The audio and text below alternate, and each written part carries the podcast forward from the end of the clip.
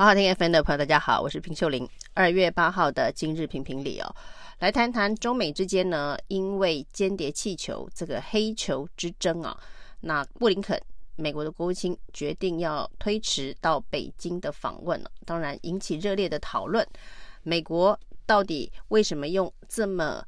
激烈的动作，把这一个气球用 F-22 战斗机？响尾蛇飞弹给打了下来哦，那也让这个布林肯顺势推迟了去北京的相关行程。那有一种说法是哦，这个美中之间根本没有任何的共识，布林肯即使到了北京，可能呢也谈不出呃相当的成果，也就是白忙一场啊。那也就是让 G 团体之后拜习会之后，所谓的双方必须密切的接触，以及呢恢复。从佩洛西访台之后，双方的几项中断交流的管道也不会因为布林肯这次访问北京而有所突破，因为接下来三四月可能就是麦卡锡访台，那这个议题呢，也势必成为布林肯在北京跟中方必须要交手的议题。那在情势如此复杂的状态之下呢，布林肯肯。有了气球、间谍气球这样子的一个呃理由，作为推迟到北京去的一个原因哦。那呃，显然在一个非常巧妙时间安排之下呢，整个剧情就顺势下台哦。那当然呢，这个虽然美国国防部是认为啊，这一个气球啊，监测气球对美国的国安完全没有影响哦，那也不会有疑虑。但是最终呢，拜登还是在这个媒体以及舆论的群情激愤之下呢，要求要用最高规格的方式处理这颗气球。那气球爆了，中美之间的关系恐怕要融冰，要和缓，短时间之内是不会发生了。那就在布林肯不去北京了，结果呢，国民党却派出了一个访问团要到北京哦，是国民党的副主席夏立言。那上一次呢，夏立言带团到北京去访问，正好就是在裴洛西来台，呃，解放军举行了围台军演的敏感时间点呢。那这一次呢，又是中美因为黑球事件呢，那现在正闹得不可开交，美国的群情激愤的状况之下，再加上呢，这一个中国大陆的国台办主任宋涛刚刚走马上任。那时间点也算是相当的敏感了，特别是呢，这个宋涛在上任之后的演说当中特别提到，今年会是一国两制台湾方案的民主协商的启动年哦。那这一次夏立言除了见宋涛之外，可能也会见之后的中国的政协主席王沪宁。那王沪宁当然是习近平身边最重要的文胆。对于一国两制台湾方案，就是所谓的合统方案哦，是一个最主要的谋划者。那不管是宋涛或是王沪宁，在这一个时间点呢，跟国民党的副主席夏立言会面呢，对于两岸来讲，也是一个高度敏感的事情。那当然，为什么国民党哦，在两次访中呢，都是选在一个非常敏感的时期？国民党的主席朱立伦到底是如何看待未来的美中台三边关系啊？那民进党呢，当然是见缝插针啊。那对于国民党在这种呃美中之间激烈对抗，那台湾问题不断的被搬上台面的时刻，呃，却到中国大陆去访问了。那民进党的立院总召柯建铭就立刻发出声明哦，说呢，这个国台办就是在九二共识反对台独的基础上，要跟国民党加强交往啊。那这个时间点选择非常的奇特哦，上一次去是在。呃，一一二六的大选之前呢、哦，在八月份的时候去哦。这一次呢，二零二四的这一个大选，总统大选、立委选举又要即将起跑，结果呢，夏立言又率团前去。当然，这两次的这个时间点的选择，跟选举之间的这个间隔其实是大不相同的。那在去年八月去的时候，离选举大概就是三个月的时间了、哦。那这一次啊，呃，二月份。到这个北京去啊，离选举其实呢还有将近十一个月左右的时间，所以这个距离上面的这个选择，呃，你很难笼统的说，呃，一在选前到北京去访问了。但是呢，要见缝插针呢，是民进党对于这个两岸议题认为呢可以压着国民党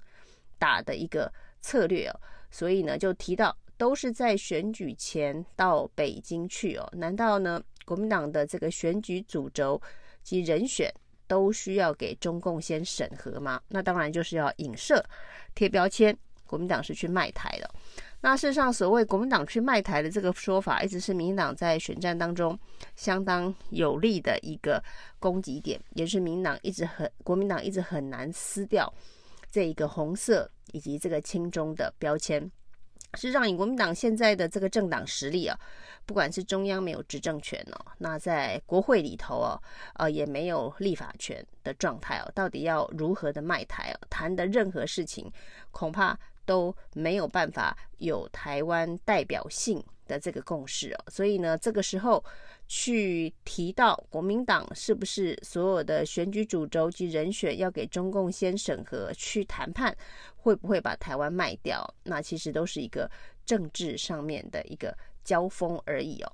那至于这一次的这个气球事件呢，这黑球事件呢，对于民进党政府来讲，反而是非常尴尬的。呃，因为现在呢，这个包括了这个外交、国防单位、国安单位都说，假设呢，像这样子的一个高空气球如果飘来台湾的话，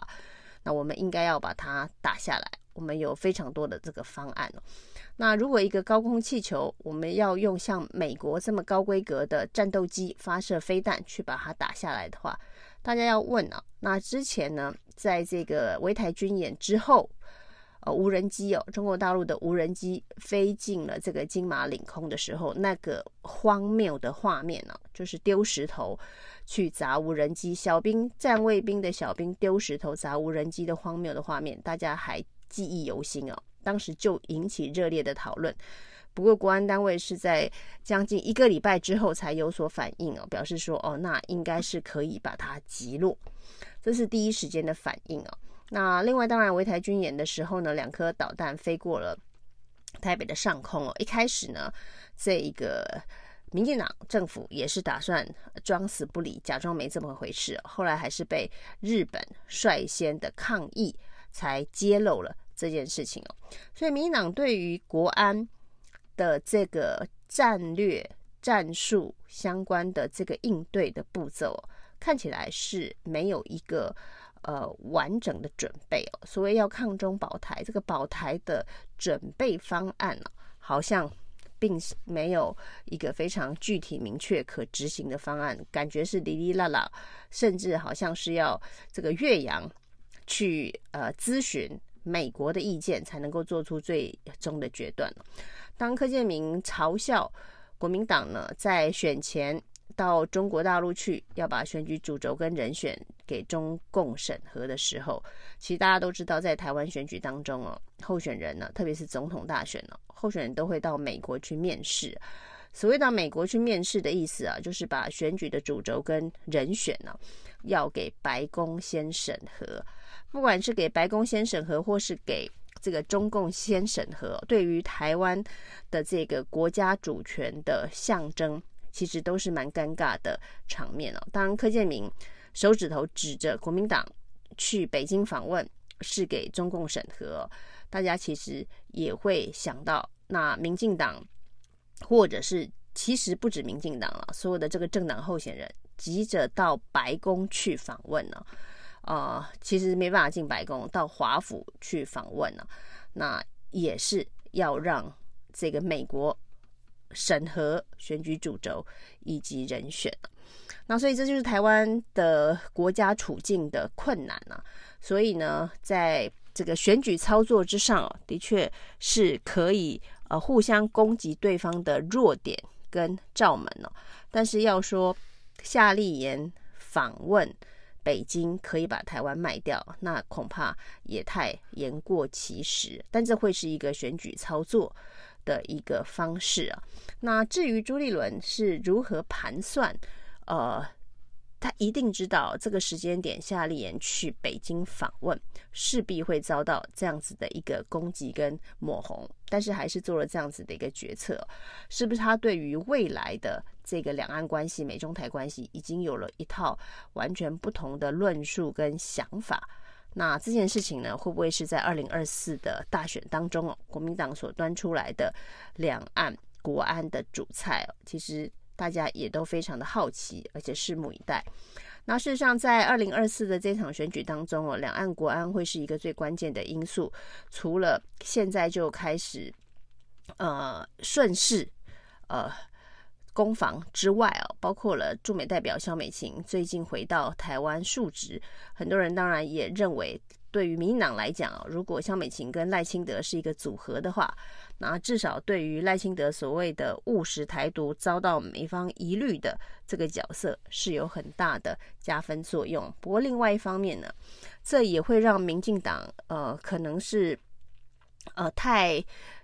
加大权重压在抗中保台两岸牌上面了。因为在这个总统大选当中哦，虽然国家定位路线会是非常非常。重要的一个决定因素，但是呢，当你的这个内政治理糟糕到某一个程度，民怨四起、沸腾到某一个程度的时候哦，那所谓的这一个呃大架构的国安议题，是不是能够扭转现在的一个选举氛围？那会是另外一个很大的问号。以上是今天的评评理，谢谢收听。